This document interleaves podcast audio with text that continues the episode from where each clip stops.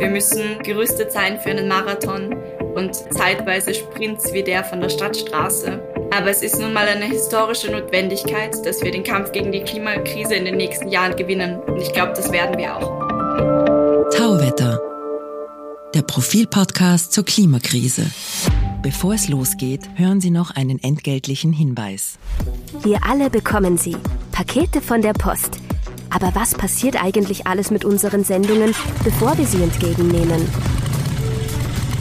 Wir wollen der Sache auf den Grund gehen mit dem Postcast, dem Podcast der österreichischen Post. Jetzt reinhören, überall dort, wo es Podcasts gibt. Herzlich willkommen, liebe Hörerinnen und Hörer zu Tauwetter, dem Profil-Podcast zur Klimakrise. Mein Name ist Christina Hiptmeier. Und ich bin Franziska Tschugan. Im September 2019 hatte die Klimabewegung ihren bisher größten Erfolg. Weltweit gingen mehrere Millionen Menschen auf die Straße.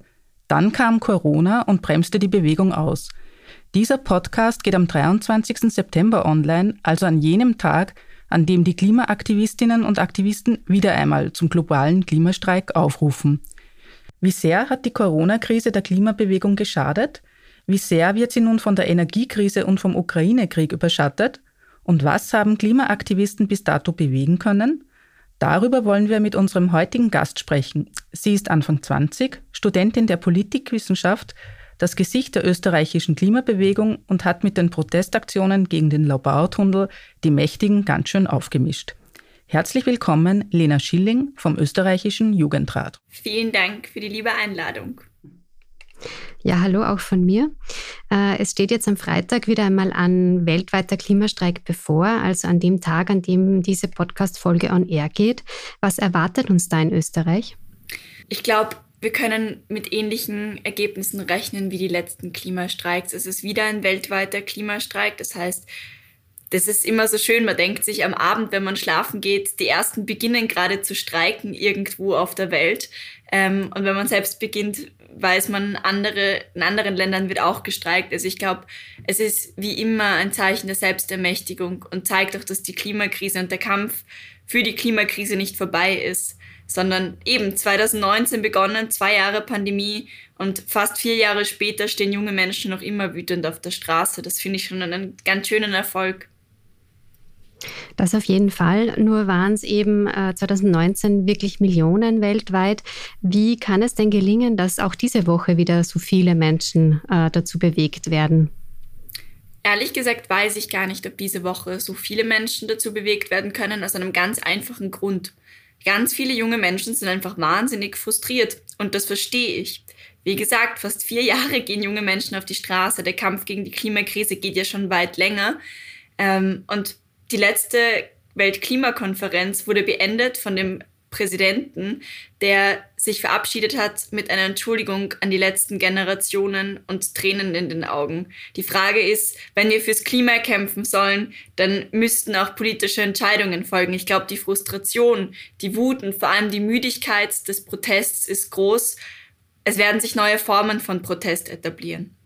Äh, jetzt haben wir eben auch andere Krisen im Moment, die womöglich im Vordergrund stehen. Der Ukraine-Krieg ist in vollem Gang. Äh, die Energiekrise macht Sorge jetzt vor dem Winter. Wie sehr überlagert denn das im Moment die Klimabewegung?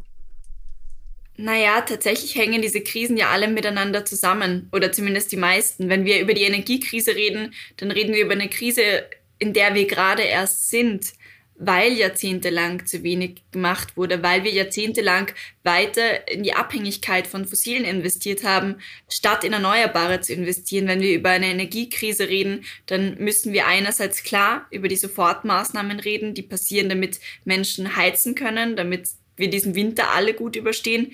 Und auf der anderen Seite aber genauso wie in der Klimakrise um einen langfristigen Plan und eine langfristige Wende. Das, das Problem ist natürlich, dass in Deutschland jetzt diskutiert wird über Laufzeitverlängerungen von AKWs. Äh, in Österreich soll das Gaskraftwerk Mellach auf Kohlebetrieb umgerüstet werden. Fürchten Sie nicht, dass da die Energiekrise dafür sorgt, dass wir in Sachen Klimaschutz wieder zwei Schritte zurückwandern? Es wäre der vollkommen falsche Weg. Ich glaube, wenn das passiert, ist das ein weiteres Versagen der Politik weil wir dann weiter in der Abhängigkeit von Fossilen sind und in diesem Teufelskreis immer und immer und immer wieder gefangen sein werden. Und jede Krise wird uns da weiter reintragen, wenn wir immer nur ganz kurzfristig denken und nicht über zumindest mal ein paar Jahre hinweg. Ich glaube, wenn das passiert, kann man Protest erwarten. Mellach ist nochmal ein bisschen ein anderes Thema, muss man sagen. Ähm, aber klar, auch wenn in einer Regierung mit den Grünen ein Kohlekraftwerk angeworfen wird, ist das natürlich ein ziemliches Armutszeugnis. Inwiefern ist für Sie Mellach ein anderes Thema? Weil die ganze Debatte ein bisschen absurd ist, weil das wahrscheinlich erst sowieso im Winter gestartet hätte. Diese Entscheidung ist aber noch nicht gefallen, weil es dafür einen ähm, Beschluss bräuchte, wo mehrere Fraktionen auch zustimmen, dass es nicht passiert, weil die SPÖ sich dagegen gestellt hat. Dementsprechend wird das Kraftwerk frühestens März, April, zumindest sagt das so der Chef, in Betrieb gehen. Ähm, und dann nicht mal ein Prozent von dem Energiegehalt, den wir von Gas bekommen, substituieren. Deswegen ist es eine Debatte, die, äh, glaube ich, gar nicht geführt werden muss, weil ich nicht glaube, dass es so weit kommt mittlerweile. Sie haben die Politik schon angesprochen. Wie zufrieden sind Sie denn mit der Performance der Grünen in der österreichischen Regierung? Ich habe ein sehr ambivalentes Verhältnis zu den Grünen in der Regierung. Ich glaube, wie ganz viele Menschen. Einerseits äh, gibt es diesen großen Erfolg von der Absage von dem Lobautunnel, wo sich die Ministerin durchgesetzt hat, auch gegen sehr viel Widerstände, muss man sagen. Und da waren wir kurz Verbündete in einem Kampf. Und gleichzeitig natürlich, es passiert viel zu wenig, auch wenn wir das Klimaticket haben. Ähm, aber ehrlich gesagt, kann das nicht reichen für eine grüne Regierung. Es müssten drei Gesetzesinitiativen da sein und das ist das Erneuerbaren Ausbaugesetz, das Erneuerbaren Wärmegesetz und das Klimaschutzgesetz. Ich finde es gut, dass es die drei noch nicht gibt, wenn die vollkommen gehaltlos wären, ähm, so wie die Grünen auch gemeint haben in jüngerer Vergangenheit. Es wird mit ihnen kein unproduktives Klimaschutzgesetz geben aber wir brauchen die Gesetze. Also es ist ein bisschen so ein, es ist eine, eine sehr verzwickte Situation allgemein. Andererseits muss man natürlich sagen, jetzt gerade die Initiative müsste noch viel mehr in Erneuerbare gehen und vor allem, und da sind wir jetzt bei ähm, der Energiekrise an und für sich, kann es nicht nur einen Maßnahmenplan zum Energiesparen von Haushalten geben, sondern es muss jetzt vor allem auch um die Industrie gehen. Ähm, jetzt macht man den Grünen ja immer wieder den Vorwurf, und den höre ich bei Ihnen jetzt auch ein bisschen raus, dass sie sich zu sehr von der ÖVP unterbuttern lassen. Aber ist es vielleicht nicht so, dass man als Juniorpartner in so einer Regierung einfach Kompromisse eingehen muss, weil man sonst zu gar nichts kommt? Auf jeden Fall. Ich glaube, die Frage ist, wie lange kann man das mittragen und sich selbst noch in den Spiegel schauen? Also ich bin mir sehr überzeugt davon, dass viele von den grünen Politikerinnen mit genau dieser Argumentation hervorgehen und ich verstehe sie auch. Aber wie lange will man was mittragen, wenn nach der Hälfte der Regierungszeit noch keins von den Gesetzen da ist, für die man so viel gegeben hat? Also ich glaube, es ist eine Frage, mit der sich die Grünen jetzt selber beschäftigen müssen und ich fände da die Antwort sehr spannend. Wie lange geben Sie der Regierung noch? Es liegt nicht in meinem Ermessen. Ähm, ehrlich gesagt, nachdem ich ja durchaus auch meine Konflikte mit der Wiener Stadtpolitik und der SPÖ hatte, wäre für mich auch die Frage ähm, für eine progressive Klimapolitik, welche Parteien vertreten das überhaupt noch oder woran kann man glauben? Ich glaube, mein Ansatz wäre zu sagen, wir alle müssen politisch aktiver werden, wir alle müssen die Welt bewusster gestalten und vielleicht den Parteien auch mehr Druck machen, dass man drüber reden muss. Also ich glaube, wie lange gebe ich der Regierung? Ähm, am liebsten übermorgen, aber das entscheide ich leider nicht. Äh, kommen wir vielleicht zurück zur Klimabewegung. Es gibt ja sehr viele Protestgruppen, Fridays for Future, Letzte Generation, Extinction Rebellion, System Change und den von Ihnen gegründeten Jugendrat. Äh, wie zersplittert ist denn die Klimabewegung? Ich glaube, was sehr spannend ist, dass wir eine breite Bewegung sind und vor allem eine sehr solidarische. Also ich habe das erste Mal in diesem Lubau-Protest gesehen, was eine Bewegung kann. Nämlich ganz unterschiedliche Dinge zusammenbringen, die wir sehr gut können. Und deswegen würde ich sagen, wir sind überhaupt nicht zersplittert, weil wir viele verschiedene Absprachen und Vernetzungscalls haben. Und klar, ich bin nicht mit jeder Praxis von jeder Gruppe super d'accord und finde nicht alles gut, das passiert. Aber es gibt ein sehr großes Verständnis füreinander und ich glaube, umso mehr Menschen äh, gegen die Klimakrise kämpfen und für eine solidarische Zukunft, umso besser. Die Klimaaktivisten von letzten Generationen haben äh, Bekanntheit dafür erlangt, dass sie sich auf den Straßen festkleben. Ist das eine Form des zivilen Ungehorsams, die erfolgsversprechend ist, Ihrer Meinung nach? Das ist immer eine bisschen gemeine Frage. Aber ich würde ein anderes taktisches Mittel wählen. Also das ist genau eine von den Gruppen, die ich wahrscheinlich für die Praxis ein bisschen kritisieren würde, weil man sich ganz klar mit Leuten konfrontiert, denen dem Moment, in dem man sie blockiert, überhaupt nichts daran ändern können, wie das System läuft. Und in meinem meiner Vorstellung, wie wir diese Welt verändern können, tun wir das mit einer großen Mehrheit gemeinsam und mit den Menschen auf unserer Seite. Und es gibt die Mehrheiten für Klimaschutz. Also das Klimavolksbegehren ist mit einer Studie rausgegangen, dass 63 Prozent der Österreicherinnen für mehr Klimaschutz sind, auch wenn das heißt, dass man weniger Autobahnen baut, zum Beispiel. Das heißt, es gibt diese Mehrheiten und sich dann Menschen entgegenzusetzen im Frühverkehr, die schnell wohin müssen, finde ich nicht die beste Taktik. Deswegen ging es in unseren Protesten immer klar um Baustellen, wo der Grund der Stadt oder der Bundesregierung gehört. Das heißt, wo man in einem direkten Auge-zu-Auge-Verhältnis quasi verhandelt. Ich glaube aber auch, wir sehen, es ist jahrzehntelang viel zu wenig passiert und Menschen haben einfach Angst. Also wenn wir uns neuere Studien anschauen, mehr als die Hälfte aller jungen Menschen auf dieser Welt haben wirklich Angst vor der Klimakrise. Und das diese Angst manifestiert sich natürlich, wenn die Angst zu einer Handlungsunfähigkeit wird, weil PolitikerInnen nicht handeln, weil die Grünen in der Regierung sind und wir trotzdem überall sehen, dass zu wenig passiert, dann muss man sich ja fragen, wo sind meine Hebel, um das System zu verändern? Und dann verstehe ich durchaus, dass man auch mal zu solchen Schritten greift. Und müssen Klimaaktivistinnen und Aktivisten nicht auch manchmal ein bisschen nerven? Gehört das nicht auch zu ihrer ähm, Job Description? Ich finde, Nerven klingt so, klingt so klein. Ähm, aber klar, stören. Man muss das System stören, um es zu verändern, um erst zu sehen, wo es klemmt. Aber ich glaube, man sollte halt nicht diejenigen stören, die in dem Moment nichts dafür können, sondern man muss diejenigen stören, die die Verantwortung dafür tragen. Man muss diejenigen nerven und dort nervig sein, wo Handlungsräume sind. Und der politische Rahmen ist nun mal der Rahmen, in dem wir unsere Gesellschaft organisieren. Wie weit dürfen Klimaaktivisten denn gehen? Oder wie weit werden sie gehen? Sie haben es selber gesagt, die jungen Leute sind frustriert ähm, mit Schulstreik und, und, und äh, Straßendemo. So viel hat man dann vielleicht auch nicht bewegt. Äh, wo, wo ist denn die Grenze oder wie, wie sehen Sie das? Ich glaube, die Grenze ist immer eine gesellschaftliche Aushandlung. Es geht immer um einen Diskursraum, in dem wir verhandeln und der hat sich ja schon verschoben. Also ein Schulstreik, über den Anfang gesagt wurde, oh, wie radikal ist denn das, gehört jetzt quasi zweimal im Jahr zu unserer Normalität. Klar werden sich die Grenzen da verschieben, müssen sie auch.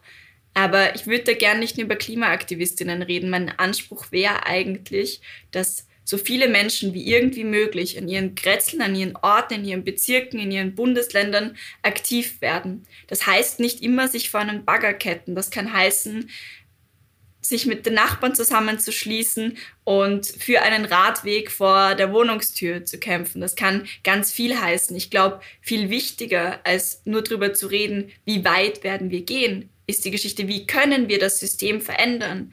Und da finde ich jede Radikalität richtig.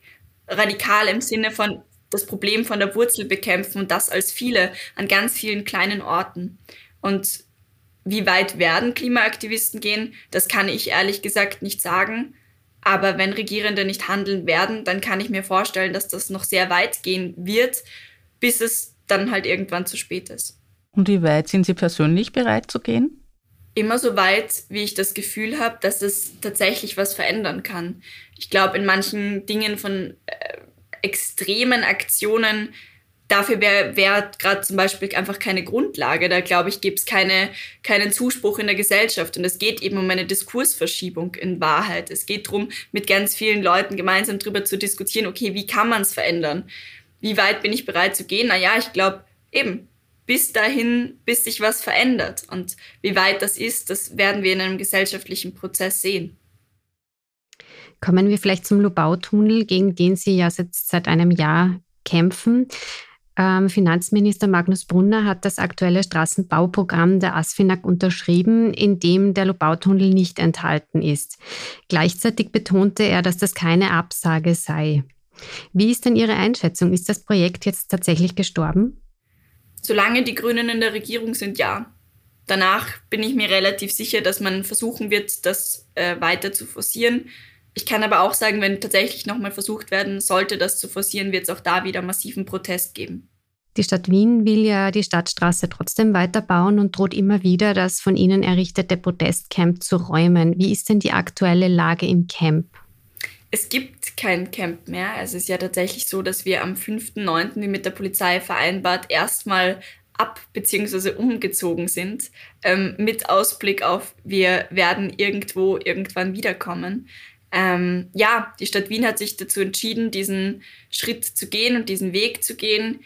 Ich bin mir recht sicher, dass wir das in einigen Jahren als ähm, eine der historisch oder als das historische Versagen der SPÖ bezeichnen werden, ähm, wenn wir dann wissen, was es wirklich bedeutet. Und dazu kann man sich anschauen, dass selbst die ASFINAG in ihren Plänen sagt, dass 2035 auf diesen Straßen ganz genauso viele Leute im Stau stehen werden wie jetzt auf der Tangente weil einfach genauso viele Leute fahren. Das heißt, es wird im Grunde in zehn Jahren ganz klar sein, die Leute werden noch unzufriedener beziehungsweise genauso unzufrieden sein. Schade ist, dass wir es nicht verhindern konnten, dass es da keine Gesprächsbasis mehr gab. Das finde ich tatsächlich schade. Aber, und das ist, was mich positiv stimmt, es gab im Laufe dieses Umzugs äh, einen Zusammenschluss aus ganz Österreich in einem Bündnis, eine Mobilitätswendebündnis, wo die Leute aus Salzburg sind, die die Mönchsberg-Garage verhindert haben, aus fast allen Bundesländern, die gegen fossile Großprojekte stehen. Und ich glaube, da wird es einen historischen, noch größeren österreichweiten Protest geben in Zukunft. Aber das heißt, ähm, der Protest um die Stadtstraße, der ist jetzt einmal ad acta gelegt und dort wird gebaut. Der wird gebaut die, die Stadtstraße ist schon, ähm, also alle Menschen, die da mal vorbeigefahren sind, man sieht keine Bäume mehr, sondern es ist eigentlich alles abgerissen durch die Blumengärten. Ich glaube nicht, dass der Protest ad acta gelegt ist. Ich glaube, es gibt eine, bald eine neue Form von Protest und eine andere Form von Protest. Und das ist genau da müssen wir sagen, wir müssen uns immer wieder den Diskursen neu stellen und neu orientieren. Aber es wird auf jeden Fall weitergehen in irgendeiner Form. Haben Sie da schon eine Vorstellung, welche andere Form von Protest das sein wird oder sein könnte?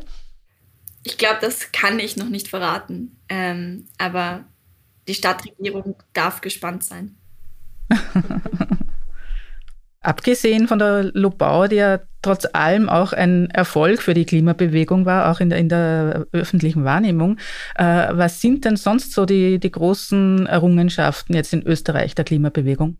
Naja, von einem Klimarat, der das erste Mal stattgefunden hat, über den man auch diskutieren kann, aber immerhin über Klima als ein Thema, um das man eigentlich nicht mehr herumkommt. Also wir haben das gesehen, es steht in jedem Wahlprogramm, Firmen werben mit Nachhaltigkeit, wir haben auf jeden Fall einerseits Bewusstsein geschafft für die Klimakrise und andererseits, und das ist, worauf ich viel stolzer bin in Wahrheit, ist, dass ganz viele Menschen Mut gefunden haben und beschlossen haben, dass sie einen Teil von dieser Zukunft selber gestalten wollen. Wir haben Selbstermächtigung bei jungen Menschen hervorgerufen. Wir haben geschafft, dass junge Menschen sich zutrauen, sich den Regierenden entgegenzustellen, wenn Dinge falsch laufen. Ich zitiere an der Stelle manchmal Brecht. Wir haben in der Schule gelernt, wenn Unrecht zu Recht wird, wird Widerstand zur Pflicht. Und dann muss ich lächeln, weil diese jungen Menschen am Freitag trotzdem wieder auf die Straße gehen und angekündigt haben, Schulen zu besetzen. Und dieser Mut, die Gesellschaft und das politische Hickhack nicht so hinzunehmen, sondern der Mut zur Veränderung, der Mut, wenn Krisen da sind, aufzustehen und zu sagen, so geht's nicht weiter. Das ist die Errungenschaft, auf die ich wirklich stolz bin. Sie haben jetzt von den jungen Menschen gesprochen, aber tatsächlich scheint es ein bisschen so, dass die Organisation der Klimabewegung äh, hauptsächlich von jungen Frauen wie Ihnen getragen wird. Warum sind denn da junge Frauen offensichtlich äh, engagierter als ihre männlichen Kollegen? Hm, ich würde gar nicht nur sagen engagierter. Ich glaube, es gibt ganz viele junge Buben und Männer, die auch engagiert sind. Ich glaube, wir haben einfach ein Klima geschaffen, in dem sich junge Frauen sehr wohlfühlen. Wir haben Organisationsstrukturen geschaffen, in denen wir ähm, ganz anders arbeiten, als das vielleicht in Parteien passiert, wo wir sehr viel Acht drauf geben, dass es junge Frauen einfach ein Umfeld haben, in dem sie wachsen können, in dem man über Erfahrungen reden kann und ihnen viel mitzugeben. Ich glaube, es ist einfach so ein, gerade wie wir eine politische Organisation oder ein politisches Umfeld bauen, das kommt auch zurück. Und auf der anderen Seite sind es natürlich internationale Vorbilder. Also von Greta Thunberg, Luisa Neubauer und Co ich glaube, das sind jungen Vorbilder von jungen Frauen. Dem eifert man dann ja auch nach. Gleichzeitig erkennt man auch äh, an den genannten äh, Personen, die Sie gerade gesagt haben, dass junge Frauen, die sich öffentlich exponieren, die auch eine Agenda haben und etwas bewegen wollen, äh, ganz oft sehr heftigen Anfeindungen ausgesetzt sind. Ist das bei Ihnen auch so? Und wenn ja, wie gehen Sie damit um? Ja, ist es ähm, zeitweise besser, zeitweise schlechter. Aber gerade in den ähm, Stadtstraß-Protest-Hochzeiten war es teilweise tatsächlich relativ schlimm, also von mehreren Morddrohungen am Tag und ähm, ähnlichen Dingen. Ich habe viel mit anderen Frauen darüber geredet, die in der Öffentlichkeit stehen und wir alle machen so Erfahrungen. Und ich finde da ist spezifisch nochmal, dass gerade junge Frauen einfach oft Androhungen von sexualisierter Gewalt ausgesetzt sind. Und für mich war, glaube ich, der schockierendste Moment dann dieser Brandanschlag. Der, ich, ich war an dem Tag zu Hause und um vier in der Früh läutet ähm, mein Handy und ich sehe nur, dass dieses Camp in Flammen steht. Und da waren Freundinnen von mir drin und vor allem junge Frauen, ähm, die 16, 17, 18 Jahre alt waren. Und dann fahrt man dahin und macht irgendwie diesen Pressetag und versteht noch gar nicht, was das bedeutet. Und ich bin am Abend in der S-Bahn zurückgesessen, um meine Katzen zu füttern und habe aufs Handy geschaut und habe eine Nachricht gesehen, wo jemand mir geschrieben hat, wir werden dich anzünden, du Hexe. Und das ist dann ein Moment, okay, passiert das wirklich? Komme ich nach Hause und irgendwann ist die Wohnung einfach abgefackelt? Wird mich mal irgendjemand am Straßenrand abfangen? Ja, das sind die Momente, in denen es wirklich schwierig ist. Und dann gibt es Gott sei Dank ein Kollektiv, ähm, viele Menschen, mit denen man drüber reden kann. Meine Eltern, die unfassbar besorgt sind, aber die dann trotzdem irgendwie da sind. Und ganz viele liebe Freunde und Freundinnen, ähm, die mich dann, wenn es dunkel ist und ich doch mal Angst haben sollte, ein Stück begleiten. Ähm, jetzt war dieser Anschlag am 31. Dezember 2021. Wie Sie erzählt haben, gibt es da inzwischen Hinweise auf Täter? Nein, die Polizei konnte uns noch nicht sagen. Es war ja einige Wochen danach ein zweiter Anschlag, der eben kein Brandanschlag war, sondern das wurde einfach das ganze Camp mit Hakenkreuzen vollgeschmiert und Dinge umgeworfen. Also ist Gott sei Dank niemand verletzt worden. Ähm, auch das habe ich angezeigt. Ich war zweimal beim Verfassungsschutz zur Einvernahme. Wir wissen derzeit den Ermittlungsstand nicht. Wir sind dahinter. Und ich hoffe tatsächlich, dass sich das auflöst, weil das, äh, glaube ich, für uns alle auch nochmal ein wichtiger, ein wichtiger Schritt wäre. Ja. Aber fühlen Sie sich da von der Polizei unterstützt und, und von den Behörden? Ich glaube zu wenig. Und auch da würde ich wieder eine politische Forderung anbringen, weil ich gar nicht nur jammern mag, sondern ich mag am liebsten Lösungen suchen. Und es braucht einfach eine unabhängige Stelle, wo man ähm, eben zum Beispiel Einvernahmen, die nicht so gut gelaufen sind, von der Polizei melden kann und solche Sachen. Also es braucht eine, einfach eine unabhängige Dokumentationsstelle für die Polizei. Ähm, das wäre mir ein Anliegen auch im Rahmen des Protests. Äh, wenn das Projekt in der Labau dann doch irgendwann endgültig gestorben ist, ist das für Sie dann ein Signal, ähm, dass Sie als Aktivistin aufhören oder haben Sie schon ein nächstes Ziel vor Augen? Ich würde mir so wünschen, ähm, dass es damit getan wäre. Wir sehen leider, dass in den letzten 20 Jahren in Österreich 539 Kilometer an Autobahnen zugebaut wurden und 319 Kilometer an Schienen weggebaut. Es ist nicht eine Autobahn und eine Straße. Es war eine der Zentralen für Wien. Deswegen ähm, war das quasi einer der wichtigsten Protestorte. Aber wir brauchen eine Mobilitätswende. Wenn wir das ernst meinen mit der Klimakrise, dann müssen wir das angehen. Der Sektor, in dem die Treibhausgasemissionen am meisten ansteigen, ist seit 30 Jahren der Verkehrssektor und trotzdem werden Autobahnen und Schnellstraßen gebaut und Schienen abgebaut und dann sagen wir, ja, aber die Leute wollen ja mit dem Auto fahren. Ich glaube, das ist einfach vollkommen falsch. Die einzige Lösung wäre, den Menschen die Wahl zu lassen, den Menschen die Schienen hinzubauen, den Menschen den öffentlichen Verkehr auszubauen. Das heißt, einerseits gibt es dieses Thema der Mobilitätswende, dass wir angehen müssen, wenn wir die Klimaziele irgendwie ernst meinen. Und auf der anderen Seite, gerade jetzt und auch schon davor, vor allem ähm, den Energiesektor. Das heißt, das sind die großen Kämpfe. So ganz genau wird sich, glaube ich, weisen, wo die nächsten Kampffelder sind. Aber das sind die großen Bereiche, in denen wir jetzt Dinge verändern müssen. Wir haben auch äh, mit dem Sozialwissenschaftler Sebastian Hauns von der Uni Bremen gesprochen. Der hat die erste große Studie zur Klimabewegung verfasst und er meint, äh, die Klimabewegung braucht einen ähnlich langen Atem wie einst die Anti-Atom-Bewegung. Also die haben ja jahrzehntelang gekämpft, so wenn ich sie so höre und wenn ich mich so umsehe, steht Ihnen und uns allen das offensichtlich auch bevor, oder?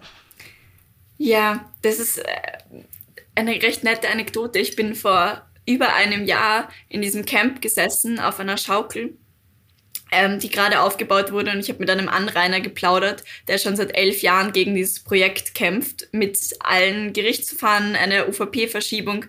Und der hat mich angeschaut und hat mich angelächelt und hat gemeint, Lena, ich weiß, wie ungeduldig du bist, aber das wird ein Marathon und kein Sprint. Und dieser Satz verfolgt mich ähm, und er hat leider recht. Wir müssen wahrscheinlich gerüstet sein für einen Marathon und teilweise, zeitweise Sprints wie der von der Stadtstraße. Aber es ist nun mal eine historische Notwendigkeit, dass wir den Kampf gegen die Klimakrise in den nächsten Jahren gewinnen. Und ich glaube, das werden wir auch. Das ist doch ein super Schlusswort. Ich bedanke mich ganz herzlich fürs Kommen. Das war die Klimaaktivistin Lena Schilling. Wir würden uns freuen, wenn Sie uns auf Twitter unter Profil Tauwetter folgen würden. Schicken Sie uns Anregungen, Kritik oder Feedback, entweder via Twitter oder per E-Mail an podcasts.profil.at. Empfehlen Sie uns weiter, abonnieren und bewerten Sie uns auf den gängigen Plattformen wie Apple iTunes oder Spotify. Und besonders freut es uns, wenn Sie unseren eigenen Tauwetter-Feed abonnieren. Den finden Sie, wenn Sie auf den genannten Plattformen nach Tauwetter suchen und ganz einfach auf Abonnieren klicken. Das war's für heute. Danke fürs Zuhören und bis zum Freitag in zwei Wochen bei Tauwetter.